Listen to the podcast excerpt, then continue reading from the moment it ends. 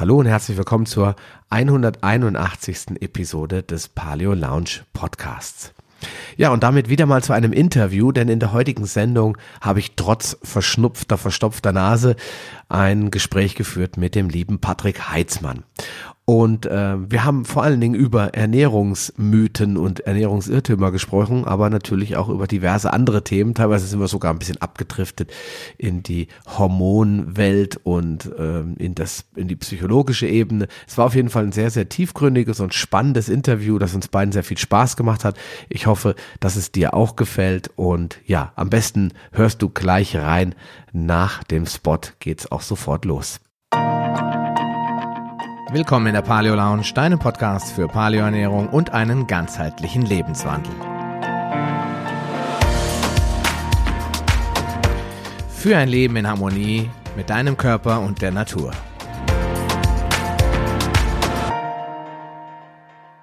Patrick Heitzmann ist einer der bekanntesten Ernährungs- und Fitnessexperten im deutschsprachigen Raum. Seine Live-Auftritte haben bereits mehr als 400.000 Menschen gesehen. Über 10 Millionen Zuschauer verfolgten die Übertragung seiner Bühnenshow Ich bin dann mal schlank bei RTL. Seine Auftritte unter anderem in der NDR Talkshow, ZDF Volle Kanne und Markus Lanz, Pro7, Galileo, Vox, Kabel 1 und Sat 1. Er ist äh, fünffacher Bestseller-Autor im Stern, Fokus, Spiegel, hat bereits 13 Bücher mit einer Auflage von insgesamt über 500.000 Exemplaren veröffentlicht. Als Experte und Kolumnist war und ist er für diverse Magazine, Zeitschriften, Zeitungen, TV und Radiosender tätig. Mit seinem Online-Magazin, Podcast und über seine Social-Media-Kanäle erreicht Patrick Heitzmann viele hunderttausend gesundheitsmotivierte Menschen. Wow, Patrick, das klingt ja wie die Vita von Arnold Schwarzenegger. Ziemlich lang, oder? ich glaube, das bräuchte einen eigenen Podcast, um die Vita von Arnold vorzulesen. Aber genau. vielen Dank für die Blumen und schön, dass ich dabei sein darf, damit wir über dieses verrückte Thema Ernährung sprechen.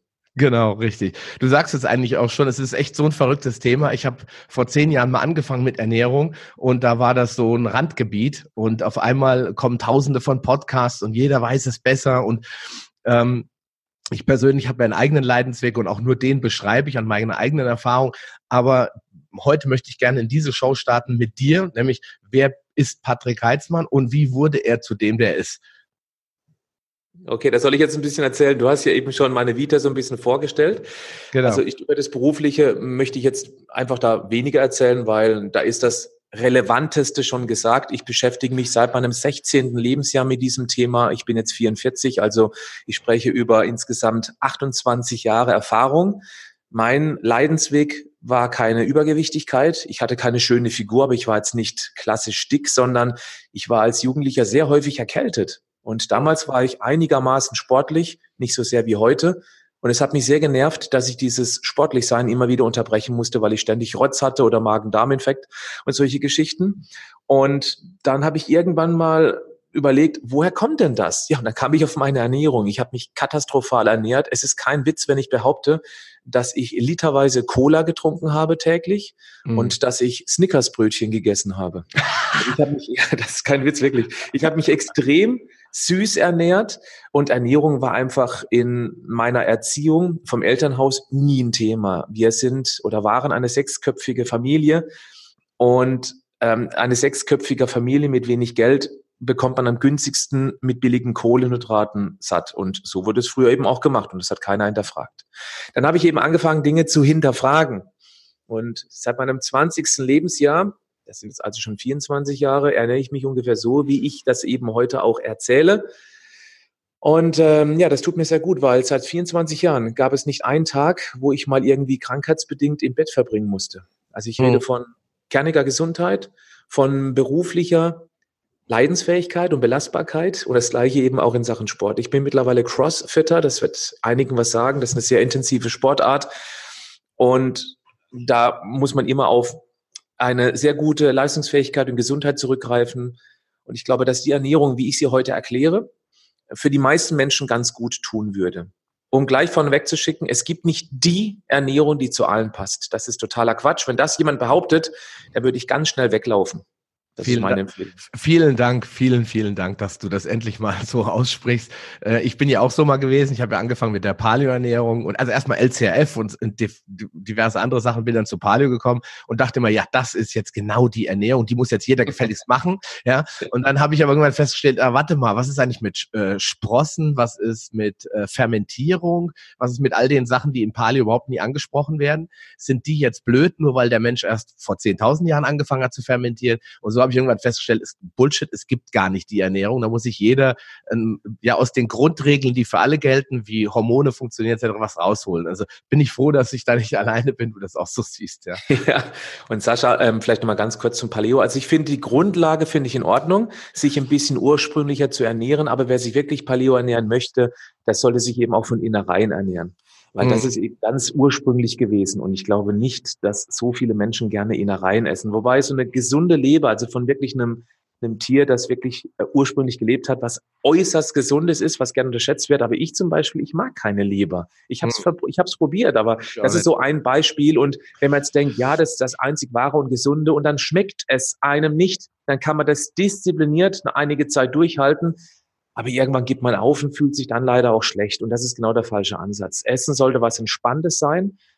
Und ich glaube, dass jeder, der sich an die wichtigsten Grundlagen überhaupt hält, der kommt schon ganz weit. Und das ist möglichst unbehandelt essen. Punkt aus, fertig. Wieder mal kochen lernen oder ähm, ursprüngliche Lebensmittel sinnvoll kombinieren lernen. Das würde schon ausreichen. Man muss nicht zwangsläufig kochen. Und dann ist man schon auf einem sehr, sehr guten Weg. Ja, aber Kochen, Kochen ist ja auch extrem ungesund. Äh, wenn man den Veganern ja. zum Beispiel glaubt und den Rohköstlern, dann darf man ja gar nicht mehr kochen. Man muss Ach, ja alles roh essen. Ja, ja. Das, Ach, ja. Ist, das ist ja, ja, du sagst es jetzt so, das, was ich in den Facebook-Gruppen dann immer sage. Ach ja, sag ich da jetzt was zu, oder? Also durchatmen und äh, die einfach reden lassen, machen lassen. Ich möchte auch niemanden missionieren, wenn jemand behauptet oder für sich entdeckt hat, dass Rohkost das allerbeste ist, dann finde ich das toll, wobei ich eher glaube, dass er eben von einer ursprünglich eher schlechten Ernährung durch die Art der jetzt besseren Ernährung sich besser fühlt, aber das noch lange nicht nicht die beste Ernährung überhaupt ist.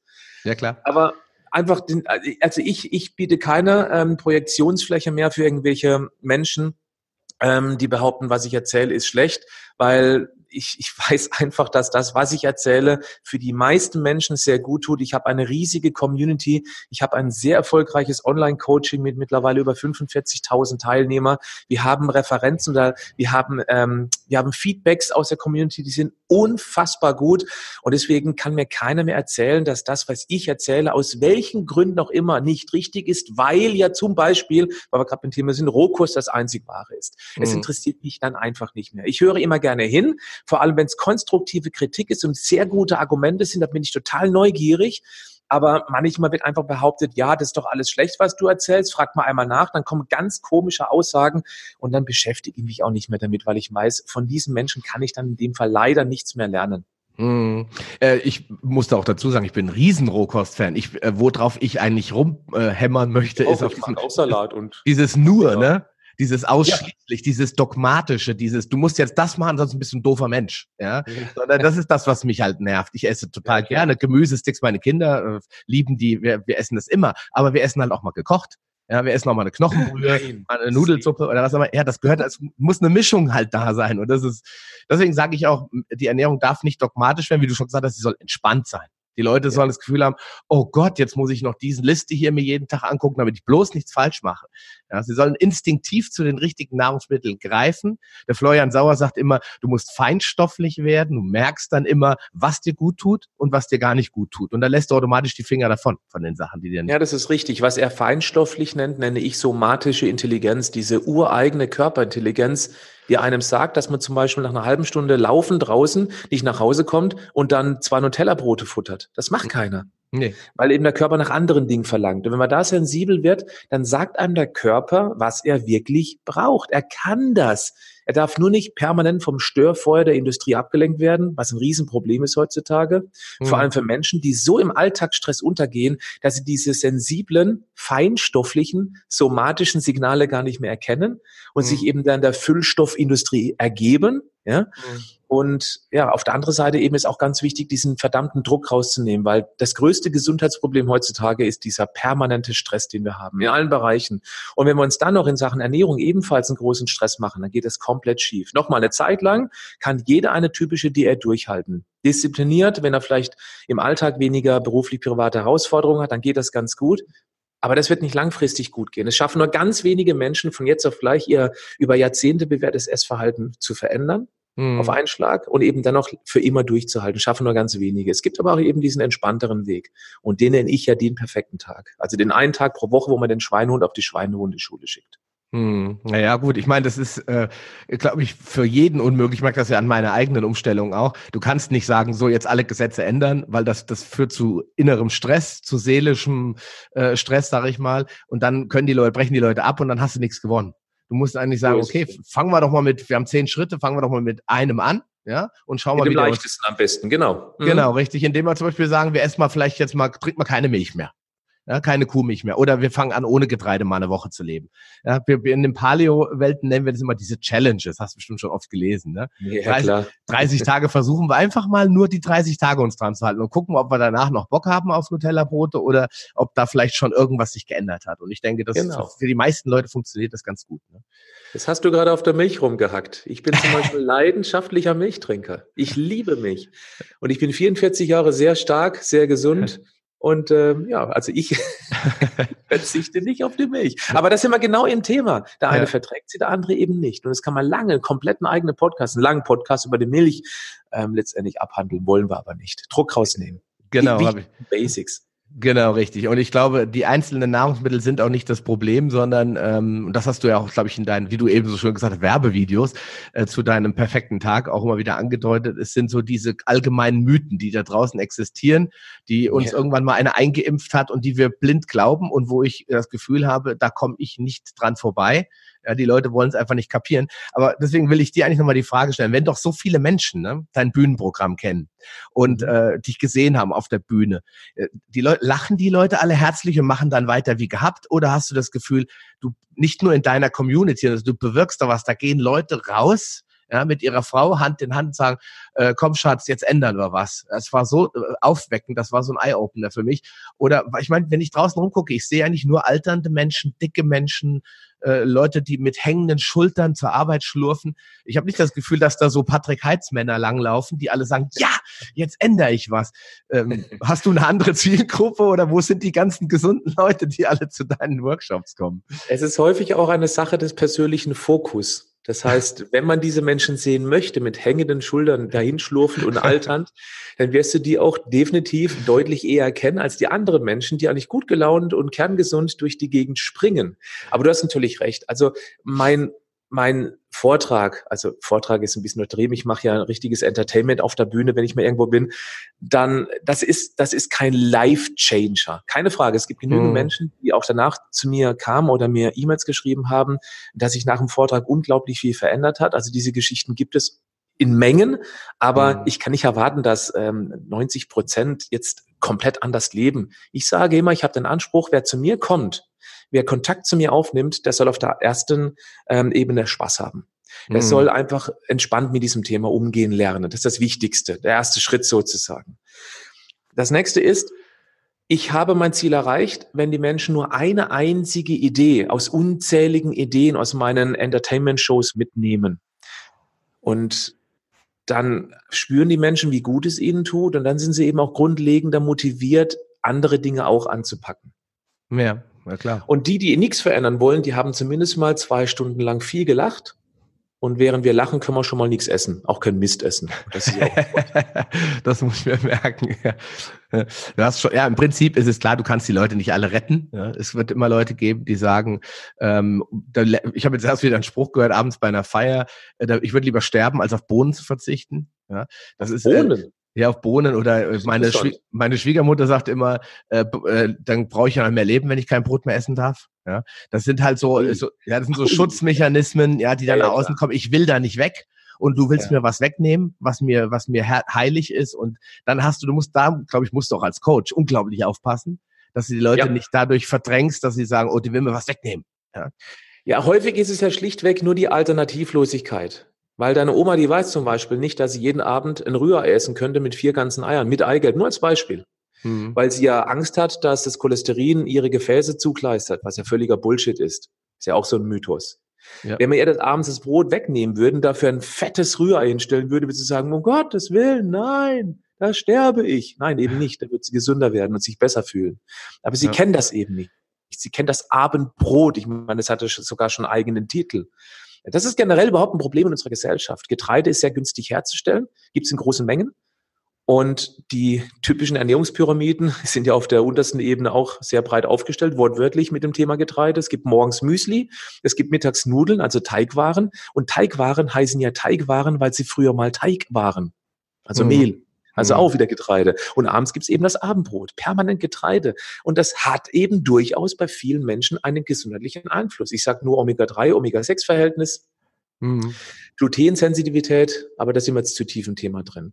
Also was ich damit sagen wollte ist, den Leuten fehlen Alternativen, die lecker und gesund sind. Wenn sie die bekommen, dann ist es plötzlich total einfach, seine Ernährung umzustellen. Ja, genau, richtig. Du hast ja gerade schon was Wichtiges angesprochen, das steht nämlich auf meiner Liste. Dieser, dieses Sprichwort wie ein Kaiser frühstücken, wie ein König zu Mittagessen und wie ein Bettler zu Abendessen. Ne? Ja. Ähm, das sind so Sachen, die ich als Kind gelernt habe. Mittlerweile weiß ich, dass es eigentlich ganz genau umgekehrt sein müsste. Oder vielleicht zumindest kombiniert. Also ich esse in der Tat äh, mittags am fast am meisten und abends eine Kleinigkeit und ich frühstücke nicht und fahre damit gut, habe auch nie Hunger. Essen wir vielleicht auch zur falschen Zeit? Ist diese Frühstücksflockenindustrie auch so ein bisschen dran schuld, dass wir uns ja. so getreidelastig oder beziehungsweise so komisch verteilt über den Tag ernähren und ständig, vor allen Dingen ständig am Essen sind? Ja, snacken ist ja so ein ganz, ganz beliebtes Wort. Wir snacken, das hört sich so niedlich an. Da habe ich auch gerade ein YouTube-Video veröffentlicht, wo ich genau das auf die Schippe nehme. Dieses Thema intermittierendes Fasten ist ja, ist da ja so ein Stichwort. Mhm. Und lustigerweise, genau nach diesem Interview gehe ich runter meine Greenbox und drehe das Thema äh, Frühstück, die wichtigste Mahlzeit des Tages. Also du bist wirklich up to date. Was ich damit, Jetzt, jetzt möchte ich gerne mal eine Antwort liefern. Es gibt Menschen, man schätzt ungefähr so um die 30 Prozent, die frühstücken morgens nicht. Hm. Und deswegen liegen die nicht falsch. Es hm. gibt aber auch Studien, die behaupten, wer morgens nicht frühstückt, der wird eher übergewichtig. Das hängt aber eher damit zusammen, dass die Menschen dann aus dem Haus torkeln und irgendwann kommt der Hunger und dann sind sie da draußen eben dieser Lebensmittel, nein, Nahrungsindustrie oder ich nenne sie Füllstoffindustrie ausgeliefert. Und wenn sie dann anfangen, in der ersten Mahlzeit des Tages um 10, 11, 12 Mist zu essen, dann schicken sie ihren Blutzucker auf eine Achterbahnfahrt. Und genau das können sie über den Tag kaum noch einfangen. Wer aber was Vernünftiges dabei hat, wenn er nicht gerne frühstückt, für den ist das völlig in Ordnung, dass er morgens eben nicht frühstückt. Das sage ich auch. Hört doch auf, auf irgendwelche Gesetze zu hören, auf selbstgemachte von Ernährungsexperten Ernährungsgesetze. Hört auf den Körper. Ja, klar. Wenn man es schafft, der Industrie aus dem Weg zu gehen und möglichst ursprünglich zu essen, das heißt möglichst viele Zutaten, die keine zu, äh, möglichst viele Lebensmittel, die keine Zutatenliste haben, dann ist man definitiv auf dem richtigen Weg. Das sind schon mal die wichtigsten, weiß nicht, 50, 70, 80 Prozent. So, und alles andere kommt danach. Ich zum Beispiel, ich esse abends gerne am meisten. Das mhm. hängt vermutlich auch damit zusammen, dass ich abends am meisten Zeit habe und dass ich abends meinen Sport mache. Meine Speicher sind abends leer und die wollen dann wieder aufgefüllt werden. Das ist mein Rhythmus. Mhm, Morgens ist es auch so, dass ich eben erstmal Milchkaffee trinke. Wir sind beim Thema Milch, Vorsicht, Sascha. Kann ich nicht leben. Und dann eben erstmal eine Stunde später was esse. Das ist mein Rhythmus. Und ich würde mir niemals einreden lassen, ja, du musst aber morgens gleich ein Müsli essen, das selbstgemachtes, ein bisschen mit, mit gekeimten Körnern. Was ist das für ein Schwachsinn? Das ist nichts für mich. Ich will es nicht. Ja, klar. Ganz einfach. Und das ist ja auch das Wichtige, dass die Leute, die jetzt gewöhnt sind zu frühstücken, die, denen kann man das Frühstück wahrscheinlich auch nicht so einfach wegnehmen. Deswegen sage ich immer, fangt doch mal an, die Snacks zu streichen. Ja, genau. Doch mal bei den Mahlzeiten mal mehr, so dass ihr zur nächsten Mahlzeit kommt, ohne einen Schwächeanfall zu erleiden. Ja. Und ja. wenn man das schon mal kann, ein paar Wochen durchhalten, dann kann man dann das Frühstück vielleicht einfach mal verschieben von 6 Uhr vielleicht auf 9 oder auf 10 oder auf 11, damit der Darm auch mal ein bisschen Zeit hat, sich auszuruhen und nicht immer nur mit Verdauung beschäftigt ist. Und die Leute merken dann mal zu 90 Prozent, ich kenne es aus meiner Facebook-Gruppe, oh, das funktioniert ja super, das hätte ich ja nie gedacht. Ja, ja, genau. Einfach mal die alten Verhaltensweisen in Frage stellen, dort die gröbsten Fehler ausmerzen, wie zum Beispiel flüssige Kalorien oder eben genau dieses verniedlichte Snacken. Wir snacken doch nur. Ja, ja. Viele Menschen merken es nicht mal, die leiden unter Naschdemenz. Naschdemenz, das finde ich auch gut. Das heißt, ständig zwischendurch vergessen dann, dass sie es getan haben, oder was? Ja, sie kriegen sie kriegen es gar nicht mit. Also ein schönes Beispiel ist, wenn man irgendwo einen Kaffee oder einen Tee trinkt, wird sofort ein Keks dazugelegt. Das ist auch so ein Standard. Hm. Die Frage ist, brauche ich jetzt diesen Keks wirklich oder lege ich ihn weg? Also ich glaube, bei mir gab es ich kann mich nicht zurückerinnern, wann ich jemals diesen dazugegebenen Keks oder auch dieses Stück Schokolade gegessen habe. Weil es gibt mir keinen wirklichen Mehrwert zu einer Tasse Milchkaffee oder zum Tee. Gibt's mir nicht. Ich brauche es nicht. Und das, nochmal, so ein Keks oder, oder so eine Schokolade macht ganz bestimmt nicht übergewichtig oder krank. Bloß nicht, um Gottes Willen. Mhm. Es geht mhm. nur darum, dass die Menschen es kaum noch wahrnehmen, dass sie das gerade gegessen haben. Wenn sie das wirklich brauchen und genießen dazu, wie auch ein Stück Kuchen, dann ist das völlig in Ordnung. Das gehört zu einem gesunden Lifestyle mit dazu aber viele kriegen es gar nicht mit. Oder wenn eine Kollegin eben Geburtstag hat, bringt einen Kuchen mit, muss ich dann wirklich drei Stück essen oder reicht nicht ein kleines Stück und das wirklich mit Genuss? Das sind hm. solche einfachen Beispiele. Und wer da einen Griff dran bekommt an diese so relevanten Themen des Zwischendurchfutterns, der macht einen Riesensprung nach vorne in Sachen Gesundheit, weil es endlich mal schafft, niedrig Insulin zu haben. Damit wird die Autophagie angeschaltet, die Selbstheilungskraft der Zelle und wir sind auf einem guten Weg. Hm. Da bist du ja, das ist ja, bist du ja schon richtig tief in der eigentlichen Wahrheit der ganzen, der ganzen Sache. Mit dem, ich äh, hatte mal ein Gespräch mit, das war so eine Art Ernährungsberatung unter Freunden. Also er wollte, dass ich ihn mal anschaue, gucken, was ich tun kann. Und da hat er mir einen Ernährungsplan übergeschoben und dann fiel mir sofort auf, der isst jeden Tag fünf Eukalyptusbonbons. Und dann sage ich, warum isst du denn zur Hölle Eukalyptusbonbons? Die schmecken nicht mal lecker, da ist doch lieber ein gutes Stück Schokolade direkt nach dem Mittag oder nach dem Abend, damit es nicht wieder ein extra Spike fürs Insulin gibt. Ja, die bin ja ich, als Kind schon und ich finde die so toll. Ah, ja. Setzt er sich abends um neun Uhr, da hat er schon vor drei Stunden gegessen, setzt er sich auf die Couch und isst fünf Eukalyptusbonbons. Sag ich, du weißt schon, dass dann die Fettverbrennung, wenn sie überhaupt irgendwann nochmal losgeht, dann vielleicht irgendwann nachts losgeht. Du hast also echt viel vertan an Chance das kann doch nicht sein, sind doch Eukalyptusbonbons, ja. Also das sind so, wie du gesagt hast, diese äh, Naschdemenz, die Leuten ist gar nicht bewusst, was sie da eigentlich gerade tun, wenn sie nur einen Keks essen, dass das schon ausreicht, um alles wieder anzuhalten. Ne? Also zumindest auszubremsen. Anzuhalten finde ich immer so ein bisschen ähm, ja, schwarz schwer. oder weiß, null oder eins, ganz oder gar, äh, ganz oder, oder gar nicht. Aber das ist schon richtig, weil, äh, also da, wir können jetzt tief einsteigen in das Psychologie-Thema, weil Essen ist ja auch ganz viel Psychologie. Und bei ihm zum Beispiel ein ganz wichtiger Satz, das kommt aus der Kindheit. Der holt sich als ein Kindheitsgefühl mit ins Erwachsenenleben. Und das kann man nicht einfach so ablegen. Ich sage, ja, da esse ich sie halt nicht mehr. Der braucht einen adäquaten Ersatz. Er muss sich intensiv mit diesem Thema gedanklich auseinandersetzen. Dann hat er eine Chance. Ansonsten wird er einen Verlust spüren. Ich sage immer, das ist wie ein Gummiband, das man ganz, ganz weit dehnt, aber der Zug zurück ist immer da. Was wir schaffen müssen, ist dieses Gummiband in der Mitte zu durchtrennen oder das durch ein neues Gummiband auf der anderen Seite wieder zu ersetzen. Es mhm. ist aber auch nicht ganz schnell gemacht. Aber das, also wichtig ist, man muss wissen, warum möchte ich eigentlich was verändern. Das ist auch ein ganz entscheidendes Thema, wenn ich frage, warum willst du abnehmen? Das sagen fast alle, ja, ich mache das für mich. Das sage ja. ich, nee, das machst du nicht für dich. Ich sage, doch, doch, ich mache das für mich. Ich so, okay, wenn du der letzte Mensch auf der Erde wärst, würdest du eine Kohlsuppendiät machen? und, und, dann wird ganz schnell klar, ja, nee, dann nicht. Dann ist es ja egal, wie ich aussehe. Ich sage eben, also wenn keine körperlichen Schmerzen durch zu viel Gewicht bestehen, es gibt natürlich auch diese Fälle. Hm. Wenn man einfach nur nackt gut aussehen möchte, auch wenn es Licht an ist, genau. dann muss man sich fragen, für wen möchte ich das denn gerne? Und das ist eine, eine Frage, die weitreichender ist, als jetzt viele vielleicht in dieser kurzen Minute hier vermuten, weil es kann nämlich sein, dass man dem Menschen, dem er eigentlich, von dem er gerne Anerkennung haben möchte, dass der das gar nicht will weil man eben auch vielleicht eine Wesensveränderung hat durch das Abnehmen. Mhm. Und dann ist es ganz gefährlich, wenn man dann am Ende des Erfolges, also wenn man eben dann, weiß ich, fünf oder zehn Kilogramm abgenommen hat und die Person, wo man unterbewusst eigentlich der imponieren möchte damit, dem Partner oder der angeschwärmten Person oder sonst irgendwas. Und da kommt eben dann sogar ein schlechtes Feedback. Oh, das sieht aber übel aus. Oh, was ist mit dir los? Mach, hast du Diät gemacht? Das sieht aber nicht gesund aus. Dann kriegt man voll eins ähm, übergebraten mental. Und das ist ja. ganz gefährlich. Aber das würde es ein bisschen zu weit führen. Da merkt man, Psychologie spielt eine ganz, ganz wichtige Rolle. Wir wollten doch eigentlich heute eher über Mythen sprechen. Genau, aber du hast, aber das ist ja auch ein Mythos, ne? Dieses, dass viele Leute sich selbst einreden, sie tun das ja für sich. Nur für sich, ja. Ausschließlich für, ich, ich esse jetzt nur keine äh, abgepackte Wurst mehr, weil ich möchte meiner Gesundheit was tun. Da ist natürlich ein Stück Wahrheit dran. Keine aber ganz Frage, oft, natürlich, irgendwo tief in dir drin ist irgendwas, was dich dazu wirklich ganz unglaublich motiviert. Und meistens ist es, was denken andere über mich? Ja? ja. Obwohl dir das eigentlich scheißegal sein kann, was andere über dich denken, weil andere sind ja nicht du. Du musst ja mit dir klarkommen und nicht die mit dir. Ja? Das ist auch Tiefenpsychologie, weil wir sind Herdentiere, wir Menschen. Und ein Steinzeitmensch, wenn der von seiner Sippe ausgestoßen wurde, weil er Scheiße gebaut hat, der wäre draufgegangen. Der hätte kaum Überlebenschance gehabt. Und deswegen ja. ist es uns sehr wichtig auf der unbewussten Ebene, was andere Menschen um einen herum denken. Es ist ja auch so, dass gerade so, ich nehme es mal als Beispiel Punks, ja.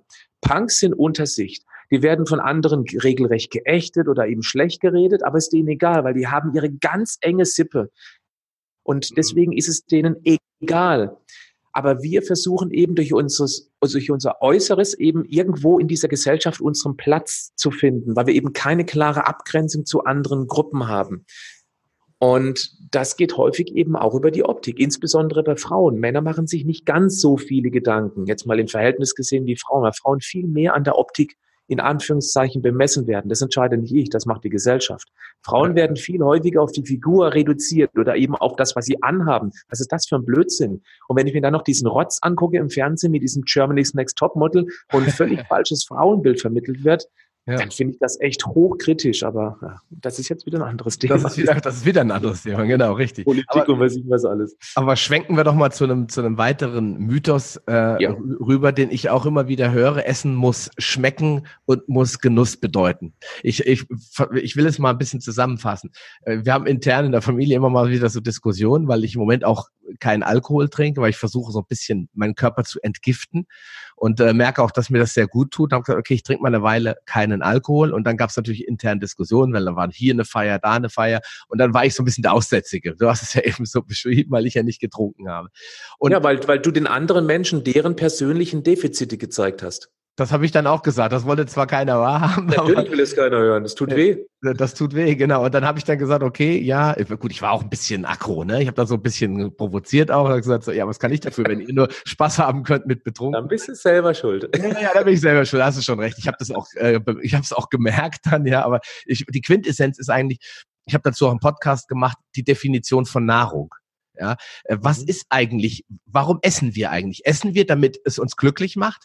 Weil der Florian Sauer sagt immer, die essen dann äh, ein, ein, ein, Schokoladen, ein Stück Schokoladenkuchen und dann, ah, dann gehen die Serotoninspiegel hoch und dann sind sie glücklich und eine Stunde später fühlen sich wie ein ausgekotzter Waschlappen, weil es eben nur eine kurze Wirkung hat.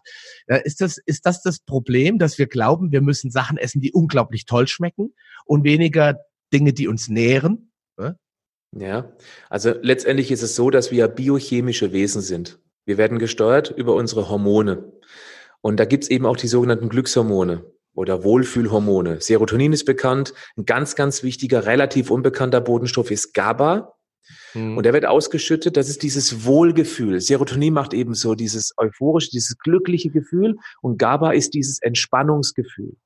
Und unser Gehirn belohnt uns für schnell verfügbare Zucker- und Fettenergie, am besten in Kombination, weil es eben früher in der Steinzeit die meiste Energie versprach. Das heißt, wenn wir einen Schokoladenkuchen essen, haben wir definitiv danach Synapsenfasching. Mhm. Was dann später kommt, ist eine andere Geschichte. Das heißt, es ist völlig normal, dass wir uns mit gut schmeckendem Essen uns selber belohnen. Es ist einfach ein biochemischer Prozess. Mhm. Viele Menschen können auch nicht, das stelle ich fest, in die Zukunft gucken. Also nicht mal zwei, drei Stunden äh, oder, oder geschweige denn zwei, drei Tage oder Jahre. Ich mache immer gern Zukunftsblick. Ich habe nur ein einziges Leben zur Verfügung es wurde mir geschenkt. Ich habe das große Glück gehabt, in einem tollen Land geboren worden zu sein. Ich hätte auch irgendwo in Ostafrika auf die Welt kommen können. Nein, ich hatte das ganz große Glück. Und ich möchte dieses Glück, so weit wie es geht, selbstverantwortlich ausreizen, nenne ich es einfach mal. Gesund bleiben. Das ist dieser Weitblick, den man braucht, um kurzfristig zu entscheiden, muss jetzt dieses Stück Schokoladenkuchen sein? Wenn jetzt ein Ja kommt, dann ist es in Ordnung, weil dann können wir es genießen. Für mich gilt aber, das ist meine Regel, das muss keiner übernehmen, aber so mache ich das. Ich stelle mir erstmal die Frage, muss das jetzt wirklich sein? Weil der Kuchen schmeckt mir jetzt, pf, weiß nicht, fünf Minuten und danach fühle ich mich vielleicht nicht ganz so gut. Wenn hm. ich mich aber für den Kuchen entscheide, habe ich dann sofort eine Konsequenz, indem ich sage, okay, die nächste Mahlzeit danach oder die Mahlzeit noch ein bisschen später, die ist dann bewusst gesund Ich gleiche das sozusagen aus. Und dann kann ich auch einen Schokoladenkuchen, bei mir ist es eher ein Pflaumenkuchen, ich bin totaler Pflaumenkuchen-Fan, mhm. dann ist das mit Genuss verbunden, ohne schlechtes Gewissen. Und das ist das ganz Entscheidende. Wenn wir genießen können ohne schlechtes Gewissen, dann halte ich das für das Gesündeste. Und zwar nicht nur für den Körper, sondern auch für die Seele. Viele mhm. stopfen sich das willenlos rein und fühlen sich automatisch danach schlecht. Dann kommen wieder diese psychologische Komponente. Sie, sie bestrafen sich vielleicht auch selbst für irgendwas. Das ist auch dann wieder ein bisschen Richtung Tiefenpsychologie. Da wollen wir jetzt nicht näher drauf eingehen. Aber das sind alles fast schon automatisierte Prozesse. Hm. Ich bin schon der Meinung, dass Essen schmecken muss. Aber da komme ich wieder auf das, was ich vorhin meinte. Ich glaube, bei ganz vielen Menschen fehlt schlichtweg die Alternative. Sie haben keine Idee, was sie anstatt des Essens, der Pizza am Abend, der Fertigpizza oder des ähm, ähm, Nutella-Abendbrots essen sollten. Sie wissen es nicht. Und wenn sie plötzlich was vorgesetzt bekommen, was schnell zubereitet ist, ich bleibe jetzt nur als Beispiel bei diesem Rührei aus vier ganzen Eiern, mhm. dann schmeckt ihnen das vielleicht sogar noch besser und sie fühlen sich den ganzen Abend total wohl, weil der Körper alles bekommen hat, was er braucht, um sich selbst zu renovieren, regenerieren. Und dann, dann glaube ich schon, dass man eben so alte Verhaltensweisen ähm, verändern kann, ohne auf Genuss verzichten zu müssen. Mm, ja klar, hast du vollkommen recht. Ähm, ich habe das, wie schon, ich spreche das nur an, weil mir das gerade so ganz deutlich auch in meinem Umfeld auffällt, dass wenn Feiern stattfinden, jetzt ist war ja Karneval, jetzt ist Fastenzeit, bald kommt da wieder Ostern, da geht wieder Familienfeiern und dann wird wieder der Genuss im Mittelpunkt stehen. Und ich äh, wage einfach mal zu bezweifeln, dass es wirklich um die Nahrung geht, sondern ganz oft geht es darum, den Alltag äh, wegzufressen, sag ich mal, auf Deutsch gesagt, und äh, sich in dem Moment abzukoppeln von dem Problem, die einen wirklich im tiefen Innern belasten. Deswegen, was sage ich, ist vielleicht ein Mythos. Du hast natürlich recht, wenn ich gesund genieße, und sage, ich entscheide mich jetzt bewusst für den Pflaumenkuchen und danach weiß ich aber auch, dann ist es gut und das wird dann jetzt nicht zum täglichen Ritual, dann ist das ja vollkommen in Ordnung. Deswegen wir in der Paleo-Welt sagen immer der Cheat Day, ja, und der ist auch wichtig, dass man mal, oder Cheat Meal, dass ich einfach mal sage, ich kann mal fünf Grad sein lassen, ohne dass ich dann äh, gleich wieder, oh, oh Gott, was habe ich getan, ja. Ja, es nimmt den Druck raus. Das ist das Entscheidende. Und deswegen auch Cheat Day, wobei ich den Namen nicht so toll finde, weil es ist keine Scheiße. es ist ein Lebensmittel, ähm, geschickt kombiniert von ja. unseren, ähm, ähm, äh, weiß nicht, Oma und Opa oder Urgroßoma und so weiter. So, nochmal ganz kurz auf dieses Thema. Ja, viele futtern sich oder trinken sich den Frust von der Seele. Das ist richtig. Also wenn ich höre, gerade eben klar, Karneval, Fasching, ähm, da, dieses, dieses Besaufen hat auch nichts mit Genuss zu tun.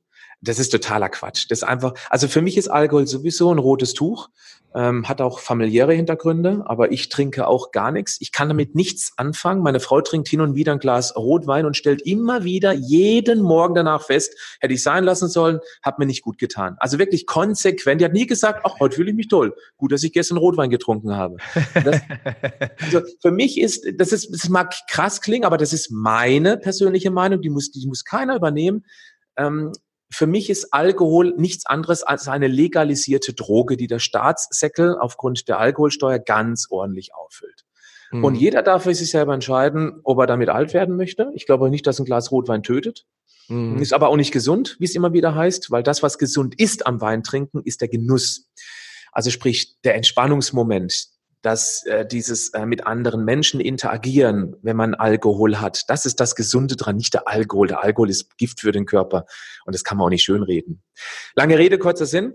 Es darf jeder gerne machen, wie er es für richtig hält, aber er sollte eben auch Dinge mal kritisch hinterfragen, auch sich selbst gegenüber ob das wirklich, ob man das so stehen lassen kann, wie zum Beispiel Alkohol ist gesund ein bisschen oder das braucht man doch, ähm, ähm, gesellschaftlicher Druck zum Beispiel, heißt für mich immer nur, dass man selber ein nicht ganz so stabiles Selbstbewusstsein, Selbstwertgefühl hat, weil man dann immer von der Meinung anderer abhängig ist. Hm. Also wenn andere mich anmeckern, weil ich nichts trinke, das ist interessant. Ich fühle mich gut. Ich habe mich noch nie schlecht deswegen gefühlt, weil ich stolz auf mich bin oder weil ich mich glücklich fühle, dass ich dem Alkohol überhaupt nicht zugeneigt bin, weil er mir viel mehr Schlechtes tut als Gutes. Ich habe früher auch mal getrunken, nicht viel, aber ich habe immer gemerkt, mir tut es nicht gut. Und viele Menschen, die Alkohol trinken und es dann tatsächlich mal schaffen, vier Wochen konsequent darauf zu verzichten, ist schon mal eine Herausforderung. Die werden alle das Gleiche sagen. Alle. Es geht ihnen irgendwie besser. Und deswegen ist es ab absurdum geführt, dass Alkohol warum auch immer, irgendwie gut sein soll. Mhm. Aber wenn wir uns das jetzt angucken, mit dem Alkohol, da triffst du eigentlich meine, ich, ich, also ich trinke schon gern mal ein Glas Rotwein und also bis zur jetzigen Phase, wo ich halt wirklich mal länger drauf verzichten will. Und ich fühle mich dann im Gegensatz zu deiner Frau am nächsten Tag auch nicht schlecht, es sei denn, es war eine halbe Flasche, dann schon. Ähm, aber ich merke, dass ich habe so einen Sleep Tracker, ja, der meinen Schlaf verfolgt und der ja, das ja, meine ich aber, hm, genau der, das. Der zeigt mhm. mir dann an auf einmal, oh, Readiness ist bei 60 und müsste eigentlich bei 90 sein. Also auch wenn ich mich gefühlt irgendwie nicht schlecht fühle, zeigt die wissenschaftliche Aufzeichnung doch irgendwie bist du nicht ganz ready. Ja, also irgendwas hat da der Alkohol doch im Körper ausgelöst. Ähm, aber wie gesagt, auch allein da könnte man einen, einen riesen Podcast drüber machen. Ich, ja, ganz äh, vereinfacht ist, der Alkohol vermindert Tiefschlafqualität und genau die ist notwendig für maximale Regeneration. Ja, ja genau. Man schläft besser ein, weil die innere Stimme bewusstlos gesoffen wird. Ja, ja, aber man schläft eben nicht wirklich tief und fest. Genau, das ist ein, das ist ein großes Problem. Ähm, und jetzt will ich den Bogen quasi zu den Menschen schließen, die uns das Ganze regelmäßig einbrocken. Denn ich bin immer wieder extrem sauer, wenn ich dann bei uns in den lokalen Teegut fahre und der gilt ja noch als einer der besseren Märkte, sag ich mal. Was ich, ich sag dann immer zu meinem Sohn, guck mal hier, nur Zucker, nur Alkohol, nur verpackte Sachen. Und da sagt er dann immer schon so, so zornig so, die müssen mal mehr Gemüse verkaufen. Ja, äh, und dann gehe ich dann immer mit ihm dann ins Gemüseregal und Obst, Obstregal. Das ist wirklich ein Zehntel von dem ganzen Laden. Und die mhm. restlichen neun Zehntel ist nur ver verpackter Scheiß. Entschuldigung, ganz ehrlich. Nichts. Das, sagen, ja. das ist wirklich, und das macht mich so traurig, weil ich sage, es gibt doch genug Menschen, wie du und ich, die da draußen versuchen aufzuklären, warum gehen die Leute dann einfach da nicht mehr hin? Wir haben einen Biomarkt, da muss ich 20 Minuten mit dem Auto hinfahren. Mhm. Und auch Bio, da muss man auch ganz vorsichtig sein, auch Biomärkte sind nicht toll. Auch die haben einen Haufen verpackte Sachen. Ne? Aber mhm. da habe ich wenigstens eine dreimal so große Gemüseabteilung. Und da finde ich auch mal Kurkuma-Wurzeln. Da kriege ich auch mal Spinat oder sogar Löwenzahn, Sachen, die du im Supermarkt nie finden würdest. Ja, Stimmt. das ist, das macht dann schon oder ein bisschen. Auf dem Parkplatz findest du Löwenzahn, ja. Genau, da wahrscheinlich auch. Ja, und das ist das, was ich, ich verstehe das nicht. Warum gibt es so wenig äh, Bestrebungen, da mal was zu ändern? Ist es wirklich, wie du eben so provokativ gesagt hast, man möchte uns bewusst krank und dumm halten? Ja, das klingt jetzt schon fast wie eine Verschwörungstheorie. Oder ist es einfach die Borniertheit, dass man sagt, oh, pff, hat immer funktioniert, 50 Jahre, sollen die sich den Scheiß kaufen, dann machen wir weiter so. Ja, also das ist jetzt ein Thema, da können wir einen riesen Fass aufmachen. Ich versuche mal irgendwo einen Anfang zu finden. Ähm, Brot und Spiele, sage ich da einfach. Es gibt so viele Fußballfans, die sich das halbe Wochenende mit Fußball um die Ohren schlagen, abgelenkt sind von ihrem ähm, nicht ganz so tollen Alltag. Das gilt nicht für alle Fußballfans, um Gottes Willen. ähm, und dann kommt eben noch das Brot dazu. Also das waren die Spiele, Fußball beispielsweise. Und das Brot ist eben dann, macht das Volk möglichst günstig satt, sodass alle wirklich satt sind, weil ein sattes Volk ist ein träges, ein zufriedenes, ein ruhiges Volk und geht nicht auf die Straße. Wenn sich alle so perfekt und gesund ernähren würden, dann würden wir vermutlich keine 100 Millionen deutschsprachigen Menschen, Deutschland, Österreich, Schweiz, wirklich sättigen können. Das muss man ganz klar sagen. Und einige, nur wenige Menschen sind bereit, ähm, die Selbstverantwortung für sich zu übernehmen. Wir leben in einer Vollkasko-Mentalität. Wenn hier einer krank wird, geht er zum Arzt. Ja, er hat ein bisschen Wartezeit, aber in der Regel wird er behandelt.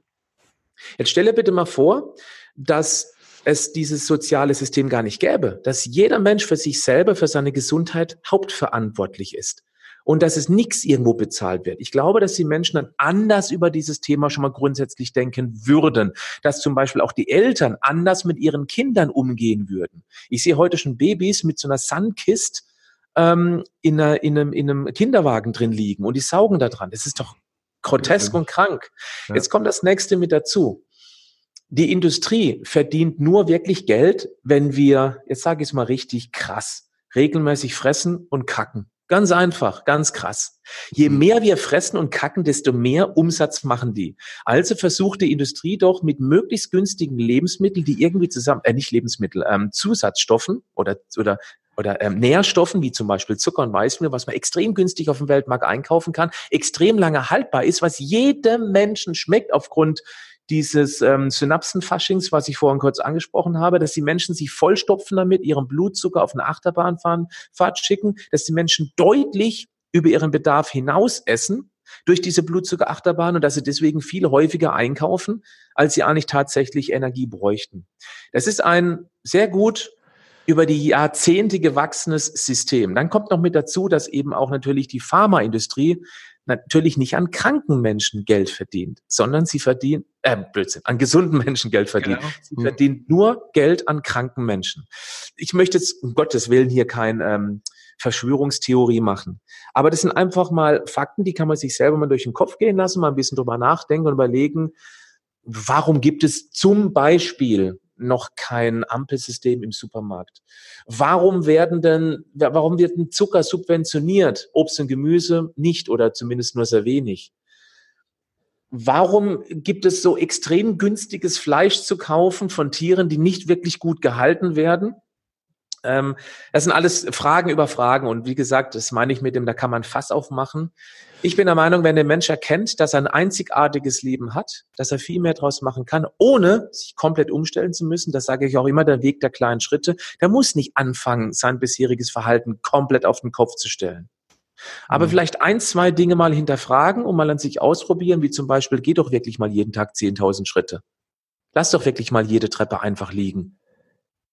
Oder guck doch einfach mal, dass du jeden Tag ungefähr eineinhalb bis zwei Liter energiefreie Flüssigkeit trinkst. Und ich meine es nicht Cola Light, ich meine Wasser oder ungesüßter Tee. Sowas mhm. zum Beispiel. Die ganz einfachen Dinge. Und dann reinspüren, tut mir das gut? Oh ja, es tut mir tatsächlich gut. Ha, dann bleibe ich mal ein bisschen dran. Ich glaube, mhm. dann sind die Menschen wirklich dann einen großen Schritt weiter. Ja, da gebe ich dir vollkommen recht. Ähm, du hast jetzt ja auch gerade angesprochen, das ganze Thema Energie. Ne? Das ist ja so ein Thema Energie. Wie viel Energie nehme ich mit der Nahrung auf? Und ähm, es ist natürlich viel einfacher mit äh, hochkalorischer Nahrung, das heißt also mit konzentrierten Kohlenhydraten, die schnell verfügbar sind, die Leute satt und still zu machen, als jetzt mit einem Salat äh, mit äh, Macadamianüssen drüber gestreut und einem Olivenöldressing. Ja, da wird, dürfte es am Anfang sehr schwer werden, die Leute in Anführungsstrichen äh, glücklich zu machen, wobei wir das dann noch definieren müssten. Ähm, und da ist natürlich jetzt die Frage, ist da der dieser Kohl, dieser ähm, Kalorien Wahnsinn, über den wir immer wieder stolpern. Ich habe ja schon gesagt, wir wollen heute auch ein paar Mythen ansprechen und das ist so für mich der größte Mythos aller Zeiten. Ich habe mittlerweile, glaube ich, fünf Podcast-Episoden und wenn ich in, in irgendwelche Facebook-Gruppen reingehe, lese ich immer wieder den gleichen Unsinn. Von wegen, ja, du musst deine Kalorien einschränken. Und äh, dann wird dann mit lachenden Smileys, wer glaubt, äh, dass er mit zu viel Kalorien abnehmen kann, ist sowieso dumm und solche Sachen. Also da wird also wirklich mit einer unglaublichen Beschränktheit äh, eine völlig haltlose Kalorientheorie ähm, ver verteidigt oder propagiert. Und du hast es ja in deinen äh, Videos zu deinem perfekten Tag auch so ein bisschen auf die Schippe genommen mit dem Kaugummi. Ja, uh, das hat aber 0,4 äh, äh, Gramm weniger äh, Zucker oder Kalorien oder wie auch immer. Äh, ja. ja, dann nehme ich doch das. Dann kann ich ja zwei davon essen. Ja. Also, die Leute lachen darüber, verstehen aber eigentlich die Botschaft dahinter nicht. Was, was hältst du von der Kalorientheorie? Frage ich mal ganz offen. Sie ist natürlich nicht komplett wegzudiskutieren, aber das ist eben nur die halbe Wahrheit. Und äh, das ist ähm, mir nicht tiefsinnig genug. Ich mache mal ein ganz einfaches Beispiel. Ich glaube, dann kriegt man ganz schnell ein Gefühl dafür, was davon zu halten ist. Ähm, ich biete ja auch einen kostenlosen Online-Workshop an. Ich weiß nicht, ob du den schon mal gesehen hast, Sascha. Nee, habe ich nicht, aber wir können ah, okay. den ganz, wir verlinken den ganz gerne mal unten. Genau, das ist ganz einfach Webinar-PH also Patrick Heitzmann, webinar-ph.de, da kann man sich kostenlos anmelden. Okay. Hinten raus zeige ich auch mal so einen kleinen Einblick in mein sehr erfolgreiches Online-Coaching leichter als du denkst. Aber alles davor ist super informativ, weil da erkläre ich nämlich genau das, was ich jetzt mal in aller Kürze mache und noch viel mehr darüber hinaus, weil ich habe es nämlich auch von den Hormonen. Wir werden hormonell gesteuert, das darf man niemals vergessen. Aber über die Hormone sprechen wir jetzt nicht, sondern über die Kalorien. Ich mache ein einfaches Beispiel. Ein Mensch braucht ungefähr 2000 Kalorien am Tag, ja? Mhm. Ähm, so ein Durchschnittsmensch. Ähm, jetzt mal als Beispiel. Und da gibt es einen, der möchte abnehmen und sagt, okay, nee, es gibt zwei Menschen, die abnehmen wollen. Beide reduzieren um 500 Kalorien. Der eine, der ist kognitiv ein bisschen zu früh abgebogen, also nicht ganz helle. Und der nimmt diese 1500 Kalorien in Form von reinem Zucker zu sich. Der löffelt sich aus der Zuckertüte diese 1500 Kalorien rein. Sind 1500 Kalorien. Der andere, der isst diese 1500 Kalorien in Form von einem hochwertigen Wildlachs, frisches Gemüse und einer schönen, dezenten Soße dazu. Abends isst dann Rührei. Ich, ich bin wieder beim Rührei. Ja, ich bin Eierfan. Und morgens isst er vielleicht ein Haferflocken mit ein bisschen Obst. Ja, also insgesamt sind es auch 1500 Kalorien. Und ich denke mal, jeder, der ein klein wenig logisch denken kann, der wird erkennen, dass der, der sich nur von Zucker ernährt, sich irgendwann mal ein Problem anfuttert. Nehmen beide ab? Ja, tendenziell würde ich sagen, ja. Wobei, jetzt können wir auch über, ähm, über den thermischen Effekt sprechen von Lebensmitteln, aber das wird jetzt dann zu kompliziert werden, weil Eiweiß wird anders verarbeitet im Körper als Kohlenhydrate und Fett. Ähm, da geht es um die Thermogenese. Aber das ist gar nicht der Fall. Also gar nicht, gar nicht der Punkt. Wenn jemand jetzt zwei Wochen lang nur Zucker ernährt, es sich von Zucker ernährt, also immer 500 Kalorien weniger, wird der einen anderen Erfolg haben, auch in Sachen Gesundheit, in Sachen Durchhaltekraft, als der, der sich wirklich dann von 1500 hochwertigen Kalorien ernährt. Und damit erkennt man schon, einfach nur Kalorien reduzieren, einfach nur weniger zu essen, ist der komplett falsche Weg, weil wir uns nämlich dann zumindest mittelfristig gesehen, in eine Mangelversorgung an den sogenannten magischen 47 reinfuttern. Es fehlt eben dann die Docosahexaensäure. Es fehlt eben dann ähm, bestimmte Aminosäuren, wie zum Beispiel Tryptophan für den Serotoninbau. Es fehlt eben dann beispielsweise Eisen. Es fehlt dann Magnesium. Es fehlt eben dann an B12 und so weiter und so fort. Und dann futtert man sich in eine Mangelversorgung rein. Und das ist alles andere als gesund. Und deswegen bin ich auch der Meinung, wenn jemand, das kommt ja ganz häufig unter den Kommentaren zu meinen Werbevideos, Leute abnehmen, da erzähle nur Quatsch einfach nur weniger Kalorien essen, dann klappt's. Dann sage ich, ja, ähm, du solltest dich mal ein bisschen mehr mit dieser Thematik beschäftigen, dann würdest du nicht so eine Bullshit behaupten, aber ich halte mich dann vornehm zurück. Es reicht eben nicht aus, sich nur um die Kalorien zu kümmern. Das geht kurzfristig auf alle Fälle gut. Ja, die werden abnehmen, aber mittellangfristig gesehen futtern die sich in eine Mangelversorgung mit massivem Einfluss durchaus auf die Gesundheit, weil es hormonelle Umfeld teilweise komplett aus der Bahn gerät. Ich sage nur Schilddrüsenhormone, freies T3 und so weiter und so fort.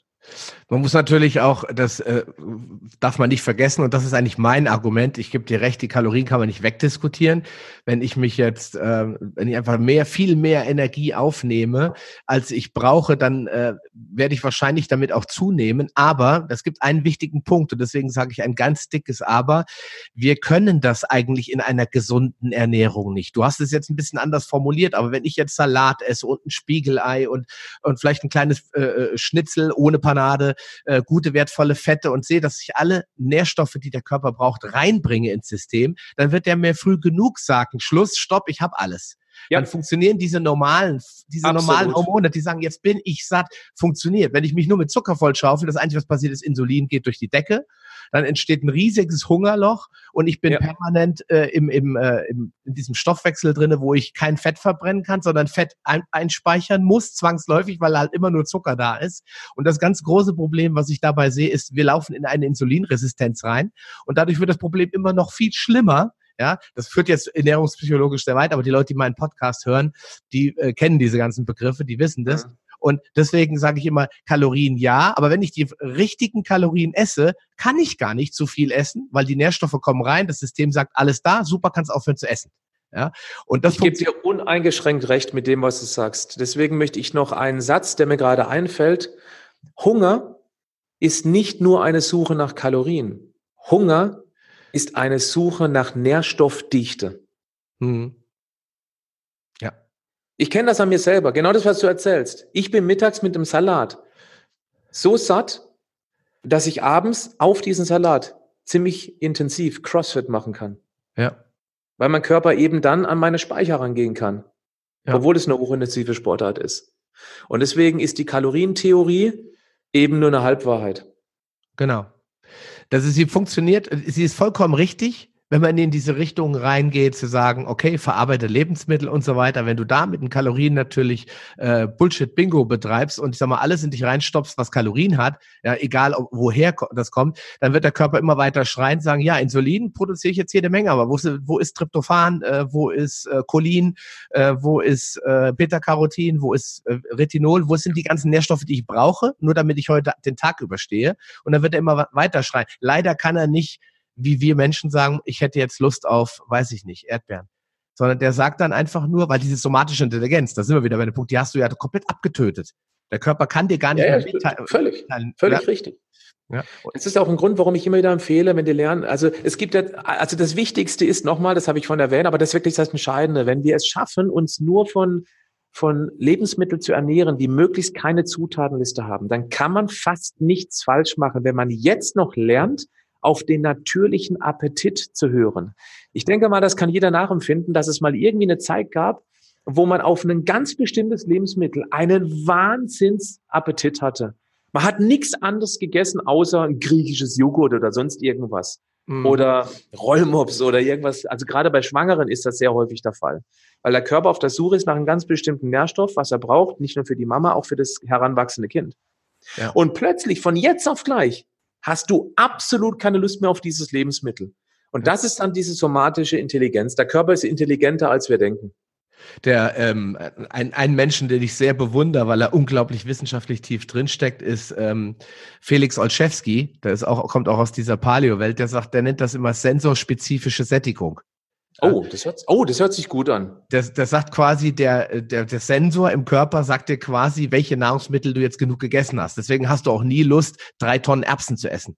Weil so ist dann, es irgendwann sagt der Körper, okay, ich habe jetzt alles, was da drin war, hör jetzt auf mit dem Erbsenessen. Vielleicht wäre es mit dem Spiegelei jetzt nochmal ganz gut oder isst doch mal irgendwie noch ein bisschen von dem Salat oder so. Das ja. heißt, du hast, jeder, der das weiß, als ich noch ein Kind war, meine Oma hat immer Frikadellen gebraten vom Urspr also vom Metzger, der noch Kühe auf der Weide hatte, hat dann Salate ja. gemacht mit Gurken geschnippelt und Tomaten rein. Und ich war immer pappsatt und mein Opa, der viel im Garten gearbeitet hat, der hat teilweise nicht mehr gegessen, obwohl er ja erwachsen war und ich war ja ein Heranwachsender, ja. Also ja. wir waren alles satt und zufrieden. Keiner, mein Opa hat nicht zwischendurch gesnackt. Bullshit. Nee, nee. Ja, warum? Weil er so nährstoffversorgt war, dass er das nicht musste. Und heute kommen die Leute ja nicht mal vom Frühstück bis zum Mittag. Da müssen sie zwischendurch noch einen Joghurt mit Nüssen essen oder was auch immer. Nicht die schlechteste Wahl.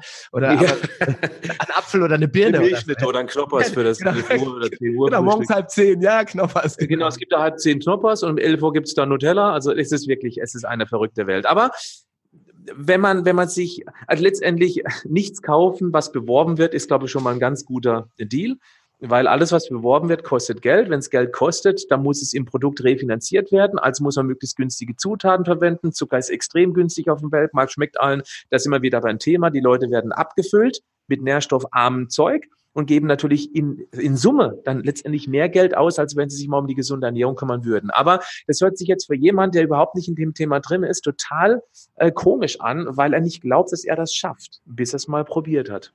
Ja, genau. Und das, äh, ich habe das, und ich, da möchte ich auch nochmal einen Tipp geben. Vorbild ist ja immer das, was am besten funktioniert. Ich habe, und man darf, das hatte Florian Sauer immer, versucht die Leute bloß nicht zu missionieren, das hast du ja auch gesagt. Das führt nur zur Abwehr, äh, Abwehrhaltung. Bei meinen Kindern merke ich das auch. Ähm, wenn du hingehst und sagst, jetzt isst doch mal und das ist gesund und da sind Vitamine drin, das ist nicht so schädlich für die Zähne. Nee, mag ich nicht, will ich nicht, sagt meine Tochter ja. immer. Ja? Dann sage ich, okay, alles klar, dann mache ich mir einen Riesensalat mit dem Dressing und alles und sitze da. Dann isst, kaut sie auf eine Nudel rum, guckt auf meinen Salat, sagt, darf ich mal probieren? Mhm. Und dann sage ich, ja klar, darfst du probieren. genau. Und ja. dann auf einmal, hm, schmeckt lecker, kann ich auch eine Portion haben. Ja, ja. genau so. Meine Tochter fängt an, sich jetzt selber Salat zu machen, den sie früher konsequent abgelehnt hat. Und wir gucken, dass wir so wenig Druck wie nur irgendwie möglich machen. Ist genau dieses niemals bei Kindern Druck aufbauen. Dezent darauf hinweisen, immer wieder erklären, ähm, langen Atem haben, das ist wichtig, aber irgendwann übernehmen die Kinder nicht, nicht komplett, aber zumindest zum Teil das Essverhalten der Eltern. Das ist die einzig, äh, einzig wirklich sinnvolle Möglichkeit, die Kinder zu erziehen. Genau. Und ich glaube, dass Kinder auch noch mehr Geisel ihrer Hormone sind als wir Erwachsenen, weil einfach der Verstand noch nicht so stark ausgeprägt Klar. ist. Das heißt, so der Schokolade, mein Sohn sagt immer, so können wir jetzt nie wieder Nutella essen. Sag ich doch, ihr dürft nur nicht Nutella, sondern ihr dürft eine andere Schokocreme essen, die ordentlich hergestellt wurde und nicht ja. in, äh, irgendwo abgesprüht wurde. Und dann fängt er immer wieder an, warum? Und da sage ich immer, denk doch mal, da, dann kommt der Verstand wieder, ja, die Affen, Palmöl und die Giftstoffe auf den Feldern. Dann kommt die ganze, der ganze Verstand kommt dann irgendwann hinterhergeritten, ja. ja. Aber er, aber erstmal sagen die Hormone, oh, warum kein Zucker? Wie so ein kleines beleidigtes Kind, weißt du, die Arme so vor sich verschränkt und dann sagt, ich will aber Zucker. Nee. und das ist, da muss man halt bei den Kindern auch vorsichtig sein, dass man sie eben nicht, meine Frau sagt immer, die kriegen ein gestörtes Verhältnis zur Ernährung. Du musst halt wirklich da offen und locker bleiben und sagen, komm, ein Glas äh, Milch oder mal ein Kakao wird unsere Kinder nicht umbringen. Lass sie ja. einfach selbst entdecken, äh, wie Nahrung wirkt, wie sie schmeckt und was sie ihnen bringt. Ja. Und das mhm. ist, glaube ich, ein ganz wichtiger Tipp. Ähm, zum Abschluss möchte ich ganz gerne nochmal ähm, auf dein, äh, dein Programm ähm, eingehen. Ach, vorher eine Sache habe ich noch. Ähm, wir sind ja auch so ein Volk von Rumsitzern. Ne? Gehst du in deinem Programm auch auf das Thema äh, Bewegung und Sport ein? Und was ist deiner Meinung nach da wirklich sinnvoll? Es muss sich jetzt nicht jeder im Fitnessstudio anmelden, ist klar, aber welche Rolle spielt Bewegung und Sport in dem Gesamtkonzept gesund bleiben? Du hast ja selbst gesagt, du machst CrossFit, das ist natürlich schon extrem, aber was empfiehlst du da? Also natürlich spielt Bewegung eine übergeordnete Rolle, eine große Rolle, aber keine entscheidende. Also gerade wenn es darum geht, erstmal Figur zu machen, dann sage ich immer, eine gute Figur und die grundsätzliche Gesundheit wird in der Küche gemacht und nicht zwangsläufig in Turnschuhen. Das sage ich auch deshalb, weil ich dann viele Menschen abhole, die faul sind, wobei ich vermeide sehr gerne das Wort faul. Ich sage, der Mensch ist nicht faul von Natur aus, er ist ökonomisch. Und das ist ein ganz wichtiger Punkt. Denn der Steinzeit-Friedi, also Ötzi oder Fred Feuerstein, die sind früher nicht freiwillig rumgehampelt, weil es unnötig Kalorien verbraucht hat, die damals sehr knapp waren. Mhm. Und ich versuche immer den Menschen zu erklären, fang doch mal ganz klein an. Das habe ich vorhin schon mal kurz erwähnt. 10.000 Schritte am Tag ist schon mal ein, wirklich, ein ganz großer Schritt nach vorne, wortwörtlich. Jeder Mensch kennt den Tipp, nimm die Treppe statt einen Fahrstuhl. Wie viele machen es konsequent? Keiner. Wenige. Weil sie einfach in ihrem Energiesparmodus unterwegs sind. In meinem Programm gehe ich darauf ein und sage, wer abnehmen möchte, wer gesund alt werden möchte und möglichst wenig Zeit dafür aufwenden möchte, der macht ein Muskelkrafttraining und kein Ausdauertraining. Ja. Und er nimmt beim Muskelkrafttraining möglichst große Muskelgruppen, weil man dann indirekt ein Herz-Kreislauf-Training hat, weil viele Muskeln brauchen dann mehr Sauerstoff, mehr Nährstoffe, da muss die Pumpe mehr arbeiten und das ist ein indirektes Herz-Kreislauf-Training. Ganz wichtig, ohne das Ausdauertraining schlecht reden zu wollen. Mache ich selber sehr gerne. Ich laufe sehr gerne, aber ich laufe, um zu entstressen, weil ich die Natur genießen möchte, weil mir das gut tut ich würde nicht laufen, um abzunehmen, sage ich ganz klar, absolut klar. Wenn ich abnehmen möchte, mache ich Krafttraining mit Grundübungen oder mit dem eigenen Körpergewicht. Beispielsweise die beliebten Burpees, also Liegestütz Strecksprung. Oh, ja, die ist eklig. oder, oder Boxjumps oder sowas. Ja. Auch, ja, super, genau, richtig. Ja, oder gesprungene Kniebeugen, weil Boxen haben die, haben die wenigsten zu Hause. Ja, genau.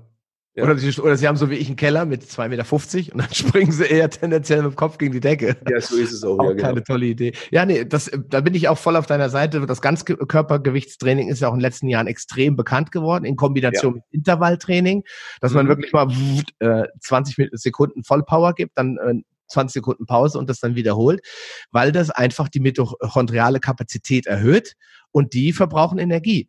Und nur die will ich haben. Muskeln will ich natürlich haben, die brauchen die Proteine, aber ich brauche auch Energiekraftwerke, die mich erstmal ja. fitter machen, morgens aus dem Bett bringen und die halt auch die Energie, die ich mir mal zuführen möchte, auch irgendwie brauchen und umsetzen in, in Lebensenergie, in ATP. Sonst werden wir ja einfach nur noch Schleimbeutel, die rumschlurfen, wie ich immer sage. Ja, genau. Ja.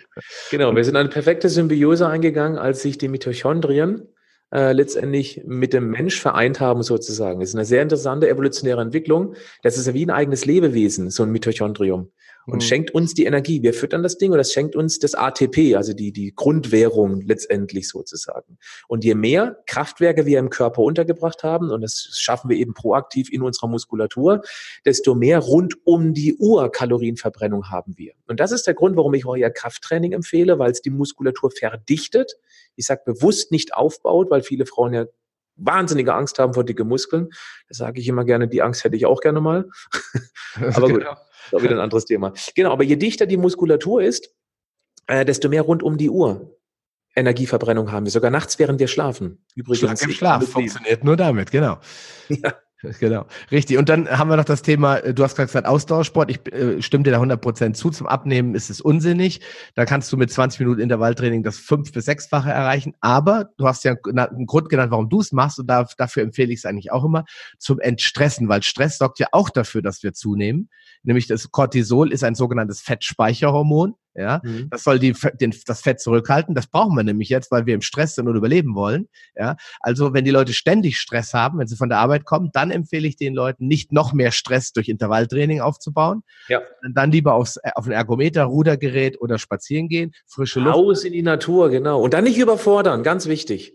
Genau, einfach mal uh, den Druck ablassen und die, ich sag, viele Leute schlafen dann schon besser, wenn sie abends nach dem Essen nochmal, wenn die Kinder im Bett sind oder was immer, nochmal eine Stunde um Block laufen und einfach nochmal die Gedanken rauslassen und dann liegen sie auf der Couch und pennen da schon ein. Ja, ja, aber Sascha, ganz, ganz wichtiger Punkt. Wir leben in einer Leistungsgesellschaft. So viele Menschen, vor allem Männer, sind leistungsgetrieben. Und die denken dann, wenn sie abends rausgehen, dann müssen sie Vollgas geben. Ja. Also bis, bis leuchtender Kopf in der Abenddämmerung. Das ist dann zusätzlicher Stress und den sollte man unbedingt vermeiden. Also ein strammer Spaziergang, wirklich richtig schnell laufen, also gehen oder eben ganz locker joggen. Das ist das, was den Stress massiv reduziert. und was sich auf vielen Ebenen einzahlt bei der Gesundheit. Da kann ich dir nur 100% zustimmen, aber da ist auch die Fitnessindustrie so ein bisschen dran schuld, dass sie uns einredet, wir brauchen jetzt noch einen Stressor extra, nämlich noch Gewichte heben. Und äh, die Leute, äh, äh, was ja auch ein Thema ist, sie werden nicht besser, Sie stellen dann irgendwann fest, ihre Muskulatur macht nicht das, was sie gerne hätten, ganz einfach, weil der Körper gerade keinen Bock hat auf so ein, so eine, so ein Training noch. Ne? Vielleicht erstmal den Stress aus dem Leben verbannen durch dieses lockere Laufen, Schwimmen geht auch, klar, wer ein Schwimmbad in der Nähe hat oder sogar vielleicht eins im Haus hat, kann auch das machen, auch das entspannt, aber eben nicht noch einen Stressor hinzufügen. Das, ja. ist, das ist der falsche Weg. Ähm, Lieber Patrick, zum Abschluss, jetzt kommen wir zu dir, zu deinem Programm. Ich möchte gerne noch äh, den Leuten ein bisschen was in die Show Notes packen. Ähm, wo man dich finden kann, ist, denke ich mal, klar. Das packen wir unten rein. Aber ich, ich möchte noch was zum perfekten Tag sagen. Was können mhm. die Leute, die jetzt äh, Lust haben, mit dir mal so ein Programm, so ein Online-Programm zu durchlaufen, was können die dort erwarten? Was ist der perfekte Tag? Also ich denke mal, der allererste Schritt wäre, um mich äh, nicht nur mit Stimme kennenzulernen, sondern auch, wer ist der Heizmann eigentlich wirklich? Was hat er zu dem Thema noch zu sagen? Ein bisschen komprimiert und auf den Punkt gebracht. Wir haben heute mal alle möglichen Bereiche beleuchtet. Da guckt sich einfach mal diesen kostenlosen Workshop an, in dem man mir auch Fragen stellen kann. Ja, die werden beantwortet von meinem Team hinten dran, beziehungsweise auch danach von mir. Und die Adresse ist eben webinar-ph.de. Da kann man sich anmelden, Termin aussuchen, dran teilnehmen. Da geht es eine Stunde lang um die magischen 47, um die Macht der Hormone und die sogenannte Schweinehundeschule. Und das ist mhm. genau das, was du gerade angesprochen hast. Das ist der eine perfekte Tag. Wer sich mal einen Tag pro Woche auserkort auserkort, sagt man das? Nee, vornimmt, ist besser. Vornimmt, immer vornimmt. Genau. Ähm, wenn sich einen Tag pro Woche vornimmt, egal was für einen, und den bewusst gesünder gestaltet als bisher, der wird Erfahrung mit diesem perfekten Tag, mit dem Schweinehunde-Schulentag äh, sammeln. Und da gibt es eben sieben Regeln dazu und noch viel anderes, was man links und rechts wissen sollte. Und genau dafür habe ich das Online-Coaching ins Leben gerufen.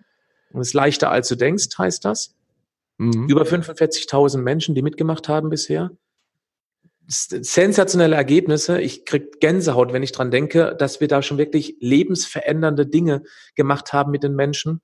Und wer Interesse hat, einmal richtig durchgecoacht zu werden, mit allem, was dazugehört, und zwar auf eine sehr humorvolle Art. Also wer nur wissenschaftliche Kompetenz sucht, der ist bei mir nicht unbedingt aufgehoben, weil ich nehme die wissenschaftliche Kompetenz und packe die in eine sehr bildreiche Sprache und mache ganz, ganz viel Witzchen und Humor dazu. Und das ist so, denke ich mal, mein USP, meine Stärke. Ich hm. vermittle das auf eine sehr amüsante Art und Weise und wer das mag, wer lachen und lernen möchte, der ist bei mir perfekt aufgehoben. Einmal durchmachen, danach bin ich der Meinung, weiß man die wichtigsten 95 Prozent. Hm, okay. Das ist doch schon viel mehr, als die meisten da draußen bisher wissen. durchaus. Das ist dann schon mal auf jeden Fall ein guter. Also nochmal zusammenfassend, man geht quasi auf diese Seite, ich packe den Link da nochmal in die Show Notes, dann hat man dieses Webinar, jeder weiß ungefähr, was ein Webinar ist, dann äh, ist nach einer Stunde das ganze Thema beendet und dann gibt, kriegt man irgendwelche Optionen und der per perfekte Tag und leichter als du denkst. Danach hab ich, hab ich, hast du mich verloren, leider. Wo ist da nochmal der Unterschied? Sind das zwei getrennte Programme oder läuft, geht das so schrittweise vom perfekten Tag in das leichter, als du denkst, über oder ist der perfekte Tag ein Teil davon? Genau so, Sascha. Genau, genau. so. Also der perfekte Tag ist praktisch das, das Kernelement von meinem Online-Coaching, um den Druck rauszunehmen. Es ist keine Diät, was ich vermittle, weil Diät heißt für mich von jetzt auf gleich alle bisher bewährten Essprogramme auf den Kopf stellen. Das klappt mhm. fast nie. Es klappt mhm. nur kurzfristig. Und wir gehen eben da völlig anders ran. Wir bauen diesen perfekten Tag Stück für Stück immer mehr zusammen und machen ihn immer mehr zu einer festen Instanz im Leben.